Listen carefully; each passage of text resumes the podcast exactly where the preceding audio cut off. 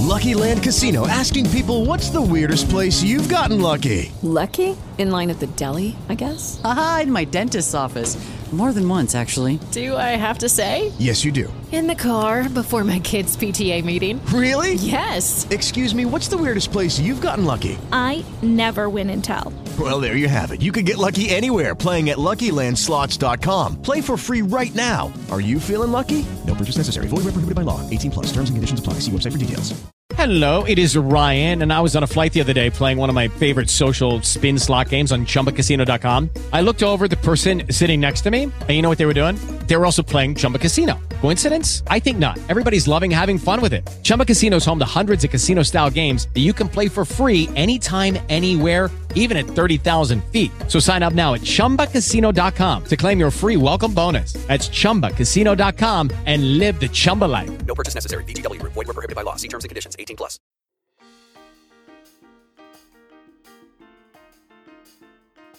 Para recorrer Nueva York hay que tener muchas ganas, tiempo y un buen par de zapatillas para caminar varios kilómetros al día. Y uno de los lugares donde seguramente se gastará el calzado es en un gran rectángulo verde que tiene muchos lagos, esculturas, puentes, un castillo y mucha historia. Hoy en Lugares Misteriosos conoceremos un poco más sobre el Central Park, que está ubicado en Nueva York, Estados Unidos.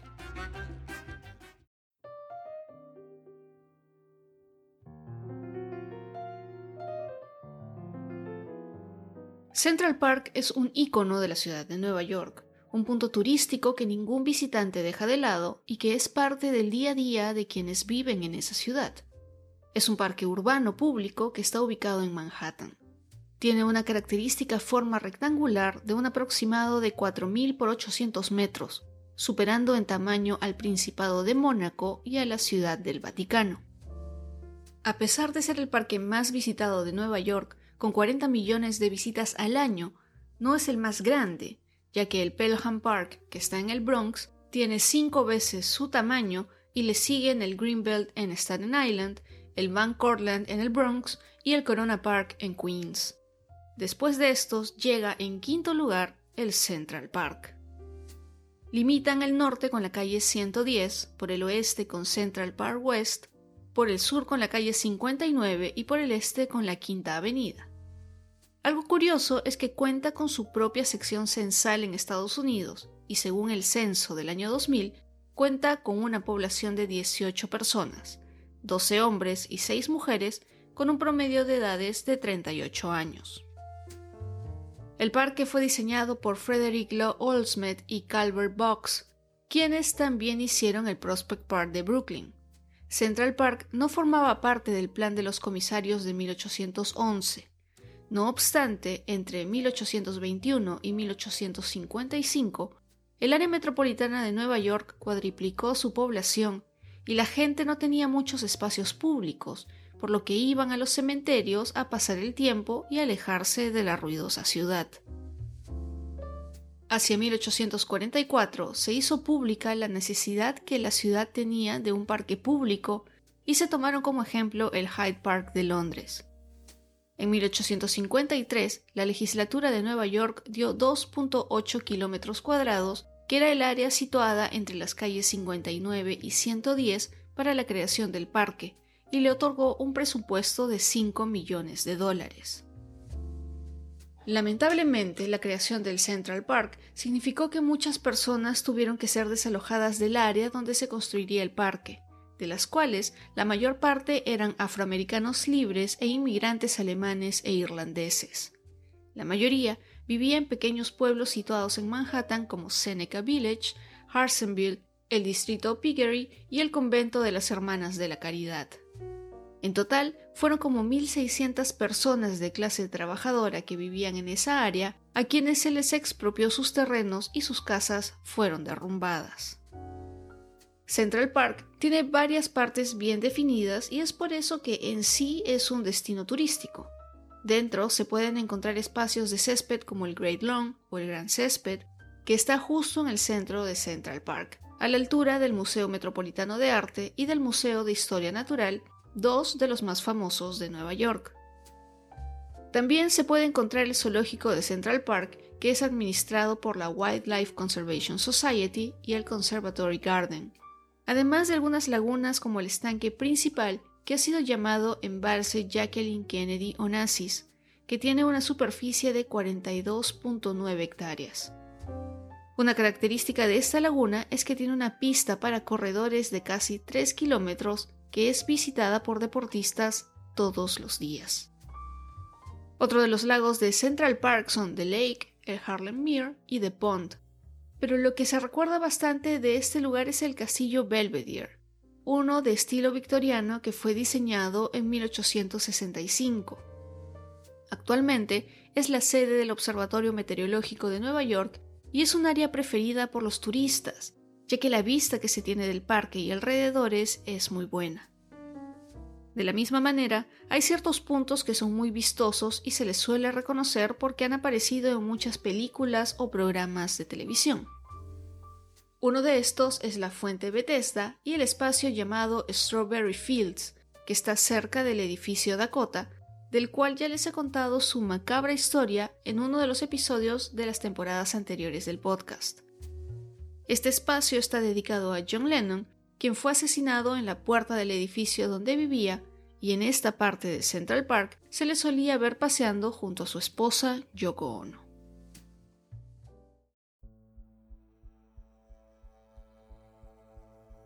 A pesar de ser un gran pulmón de la ciudad, que con más de 18.000 árboles provee bastante oxígeno para asegurar la vida de los pobladores, Central Park no está libre de ser un lugar donde han ocurrido varios casos criminales, unos más famosos que otros.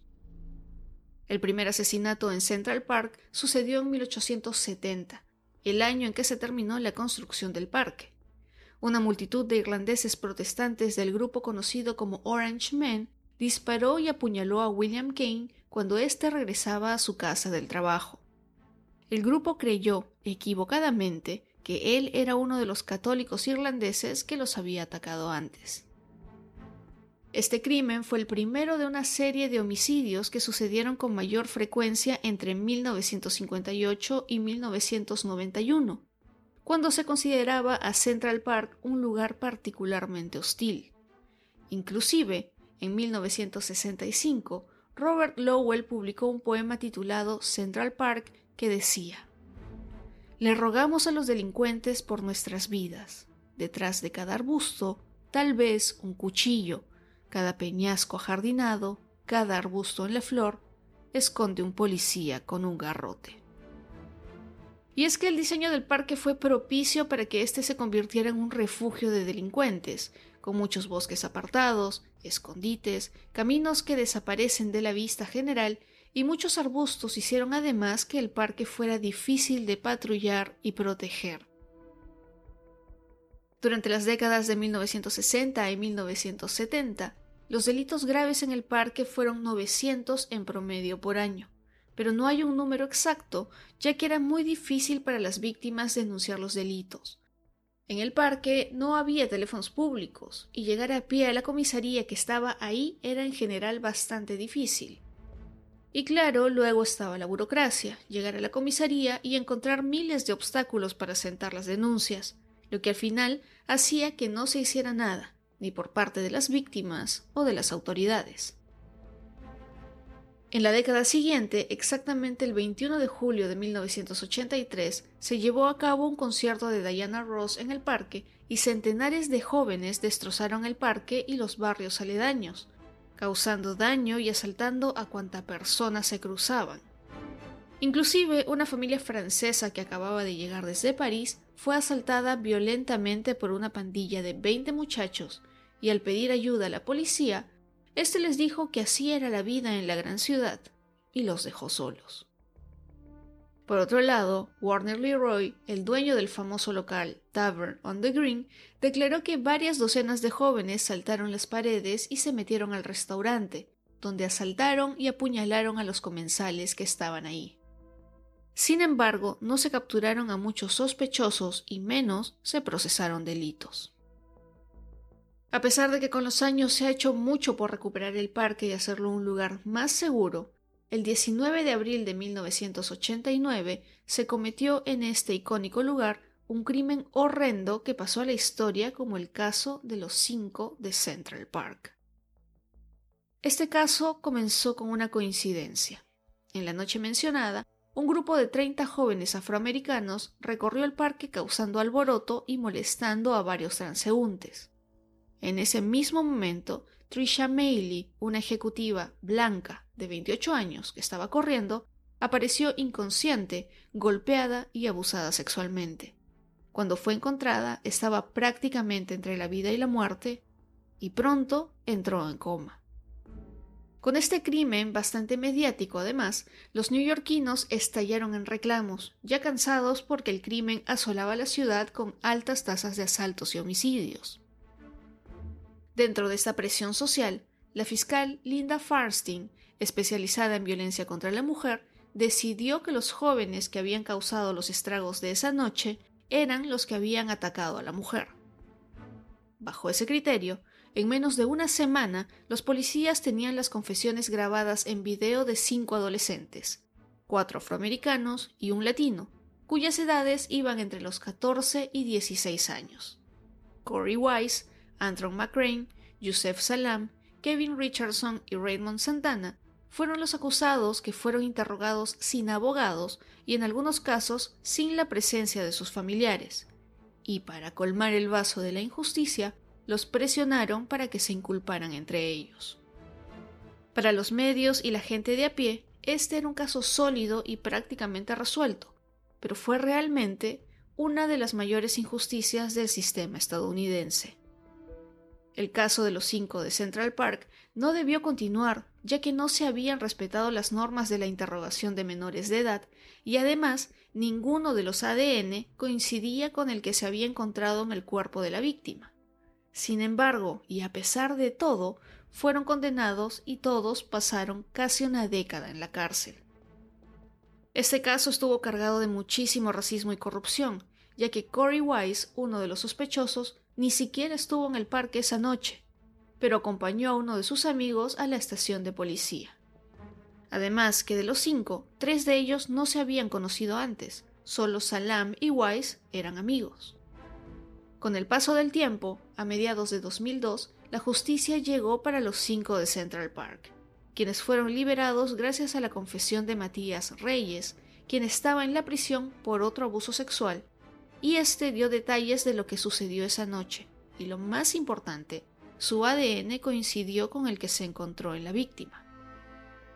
Los cinco acusados fueron liberados, exonerados del crimen y recibieron una indemnización colectiva de 41 millones de dólares. Hoy su historia puede verse en Netflix. Con los años y el aumento del uso de la tecnología, la cantidad de crímenes ha disminuido un poco, pero no ha desaparecido por completo. En el año 2000, el Central Park fue escena de una serie de ataques a mujeres que estaban disfrutando del desfile por el Día de Puerto Rico. Central Park es un lugar hermoso y muy interesante para visitar, pero lo que siempre se recomienda es andar en estado vigilante. Pero esta es una recomendación para todos los lugares que visitamos alguna vez. Además de recuentos de crímenes en Central Park, este también cuenta con sus leyendas urbanas y algunas historias de fantasmas. Por ejemplo, una de estas leyendas cuenta que Box, uno de los llamados padres del Central Park, había escondido un tesoro importante en algún lugar del terreno.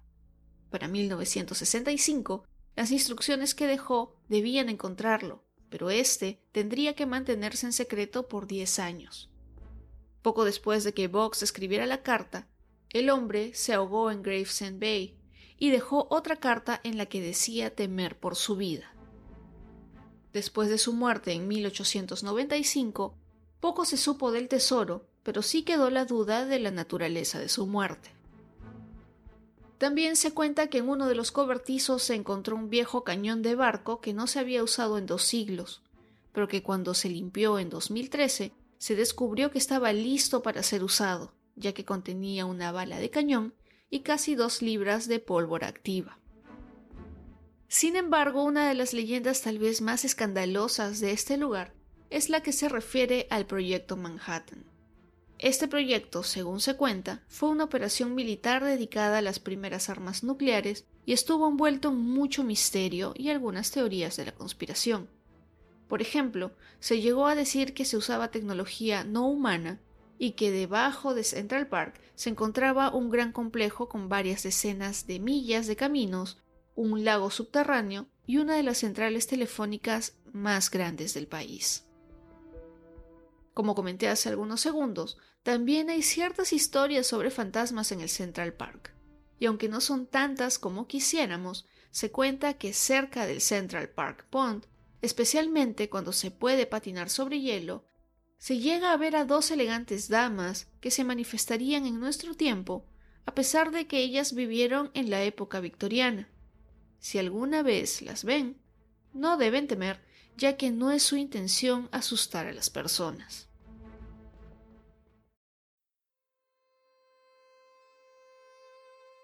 La primera película que se grabó en Central Park fue Romeo y Julieta en 1908, y hasta la actualidad se han filmado más de 300 en este lugar, sin contar las veces que han salido en series de TV, documentales o en programas de cadenas de streaming. Algunas de las más conocidas son Mi pobre angelito 2, Godzilla, Cruel Intentions, Stuart Little, Serendipity, Almost Famous, Two Weeks Notice, Tres hombres y un bebé, Los cazafantasmas, Los Muppets toman Manhattan, Kramer vs. Kramer, Annie Hall, The Way We Were, Desayuno en Tiffany's, entre muchas otras más. Y que se hayan filmado tantas películas y series en este lugar es algo muy bueno, ya que gracias a las empresas turísticas, un visitante, curioso como nosotros, puede hacer un recorrido por estos lugares y otros también importantes de este punto de Manhattan. Estos tours se pueden contratar desde Internet, se hacen a pie y demoran aproximadamente dos horas y media, y según sea el horario en el que se tome, cuestan desde los 35 a los 55 dólares por persona. Pero si uno, al llegar al Central Park de Nueva York, no quiere hacer un tour, tiene toda la libertad de intentar recorrerlo en su totalidad, pero seguramente eso tomará más de un día de caminata.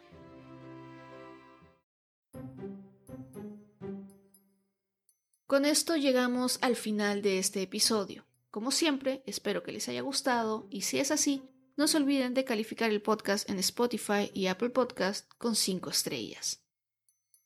Sobre Nueva York, Manhattan y el Central Park en general hay muchos libros, pero hoy les recomiendo The Central Park Five, escrito por Sarah Burns, y es sobre este libro que se basó la miniserie Así nos ven, que se estrenó hace algunos años en Netflix.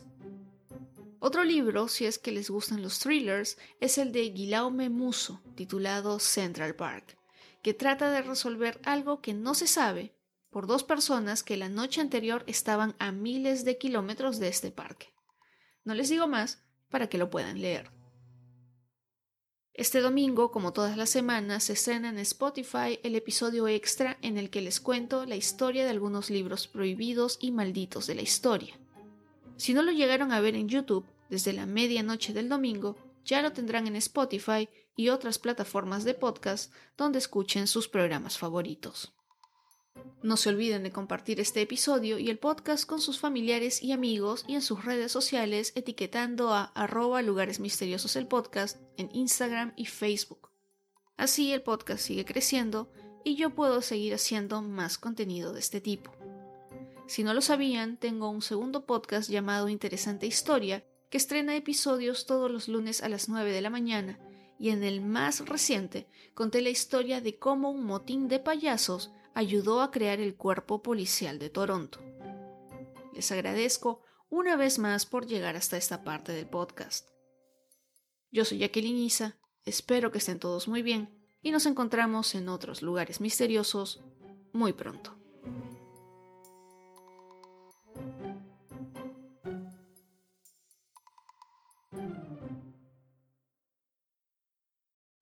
O'Reilly Auto Parts puede ayudarte a encontrar un taller mecánico cerca de ti. Para más información, llama a tu tienda O'Reilly Auto Parts o visita oreillyauto.com.